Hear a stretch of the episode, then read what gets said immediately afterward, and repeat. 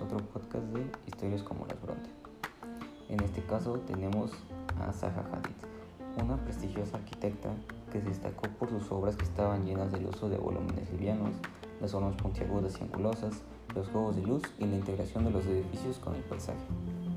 Nació en Bagdad en 1950, llegó a Londres en 1972, era musulmana y estudió en una escuela católica, por lo que tenemos a un personaje lleno de grandes contrastes.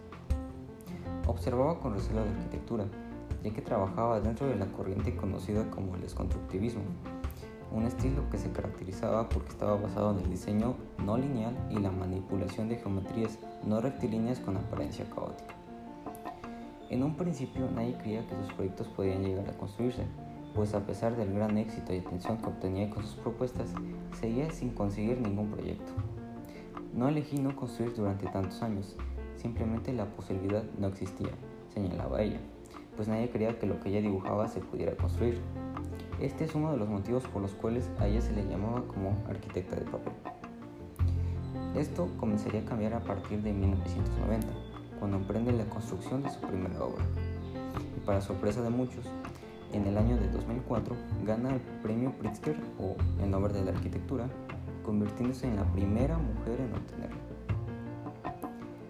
A pesar de ser de nacionalidad iraní, la mayor parte de su vida la pasó en Londres. Comenzó estudiando matemáticas en la Universidad Americana de Beirut y en 1962 se traslada a Londres para ingresar a la Asociación de Arquitectura, donde inmediatamente se convierte en socia trabajando con prestigiosos arquitectos. Para el 87 abandonó la dirección de un estudio que ella había creado en Londres para centrarse en la docencia como ocupación de tiempo completo que la llevó a recorrer universidades de sumo prestigio, entre las cuales estaba la Universidad de Harvard, Hamburgo y Nueva York, en donde a la par desarrolló diversidad de proyectos.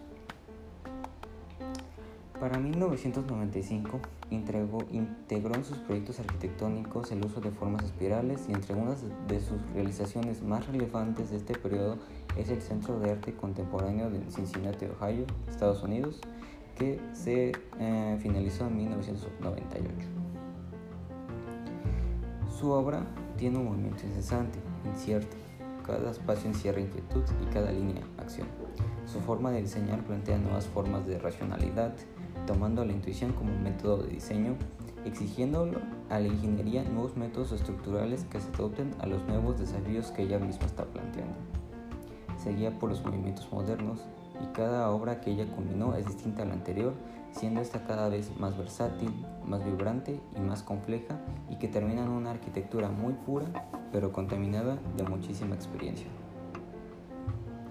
A partir del cambio del milenio comenzó el periodo más prolífico del arquitecto, había alcanzado un gran renombre internacional como ponían de manifiesto diversidad de numerosos premios y reconocimientos que se le habían otorgado.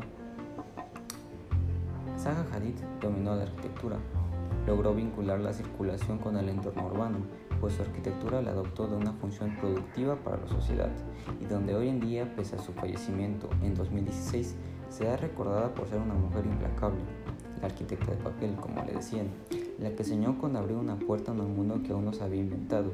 Se marchaba tras revolucionar los campos de la arquitectura y del diseño. Sé que puedo construir lo imposible. Y al final, consiguió.